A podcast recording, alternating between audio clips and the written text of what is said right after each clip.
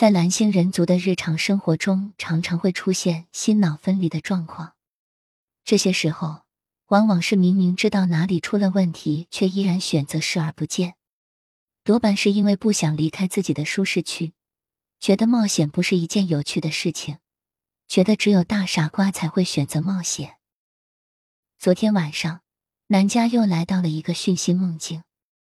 南家每次梦到关妍希的时候，梦中都会出现大面积的金色光晕或是物体，梦里面一望无垠的海面。南家是旱鸭子，不会游泳的那种，但是梦里面。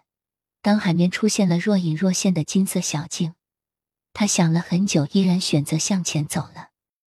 然后水面就开始没过了他的脚踝，他看到自己赤着脚，水波一阵一阵的袭来。他的内心虽有恐惧，渴望着脚下的金色路面，这一切仿佛被抚平了。然后场景一下子变成了星空下的悬浮空间。与海面不同的是。这条小径始终是悬浮着，始终是金色的。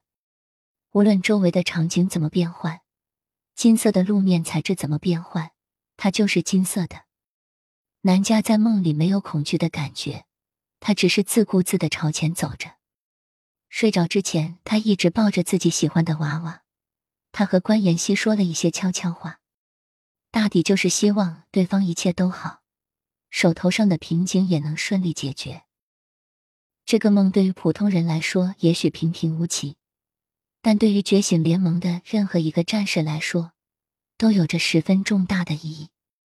蓝星上的心理学家们曾经表示，不同的颜色代表着不同的心理振动频率，它们有不同的特质，以及代表不同的知觉层面。而依据每个人不同的生活经历，相同的颜色也会代表着不同的意思。心不换物，无不至。自我意志是开启一切和终结一切的最终预言。宇宙从一开始就给了人族涌现的时间。之所以出现潘多拉的盒子或者伊甸园的苹果，并不是不可以，而是等待着这个涌现。所以，并不是出于禁止，相反是为了鼓励人族进行自我思考：我要不要这样做？除了人族，各种动植物、自然现象都会发生涌现的现象，比如自然界的动物社会、昆虫阶级、鸟群、大气环流、雪花、交通流等。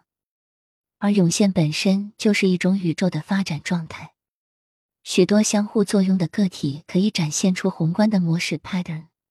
当这一模式被观察到具有其所有组成部分。本身没有的属性时，这便是涌现 （emergence）。涌现和因果紧密的连接在一起，比如在一些特定的条件下，涌现才能发生。比如下雨前的蚁群，秋天的鸟群迁徙，在涌现的过程中，自我意识进行了升华，从个体上升到了全局。这个时候，单一的个体的作用被无限的放大。形成了我们常说的合一。对于人族来说，单一的自我也许会害怕死亡，害怕疼痛，害怕火、水等等让自己恐惧的事物。但是，当人族的自我意志被唤醒的时候，他们有时候却可以牺牲自己的生命。这些都是为了一个更高层级的升华，是一个更高的振动频率。如果人族没有发生涌现，那么，要么就是被困于原地浑浑噩噩度过一生，要么就是穿过那金色的海洋，